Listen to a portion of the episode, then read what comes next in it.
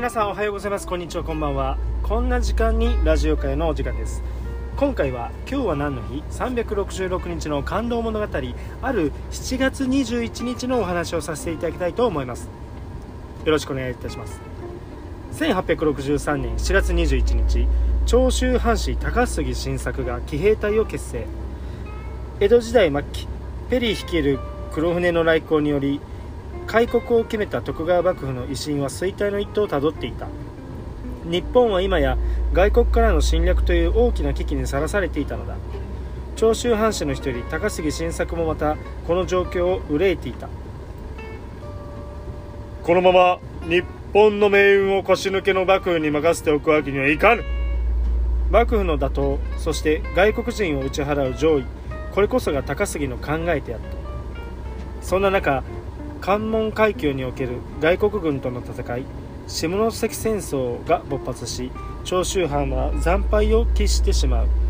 圧倒的な戦力者に打ちのめされた長州藩主毛利高近は高杉に相談。高杉は新たな軍隊の創設を提案しこう言ったのだ。志のある死を募り一隊を創立しましょう。名付けて騎兵隊です。騎兵隊とは木を持って今を突き敵を制する兵の意味。武士だけでなく農民や町民漁師や僧侶などからも兵を募集し最新の戦術を学ばせようという発案である。徳川幕府徳川幕府が長年にわたり設けていた設けてきた死能交渉という身分の差にかかわらず広く人員を募ったのだ。こうして1863年7月21日騎兵隊は誕生した。この知らせに人々は歓喜した。それまで家族や国のために戦いたいと思いながらも身分制度のせいでかなわなかった人々に対してその権利が与えられたのである。入隊志願者は殺到し瞬く間に数百人もの人材が集まった。その初代総督はもちろん高杉である。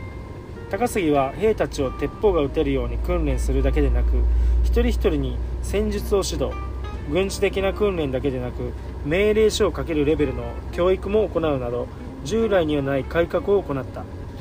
こうして騎兵隊は圧倒的な強さを身につけた。当初は外国艦隊からの防備が目的であったがやがて長州征伐や鳥羽伏見の戦いなど幕府や旧幕府軍との戦いにおいて彼らは大いに活躍する。徳川幕府の倒幕大政奉還近代日本の幕開け。大きな時代の変化に向け高杉晋作と騎兵隊がそのきっかけを作り出したと言っても過言ではない。今回は4月21日長州藩士高杉晋作が騎兵隊を結成のお話でした。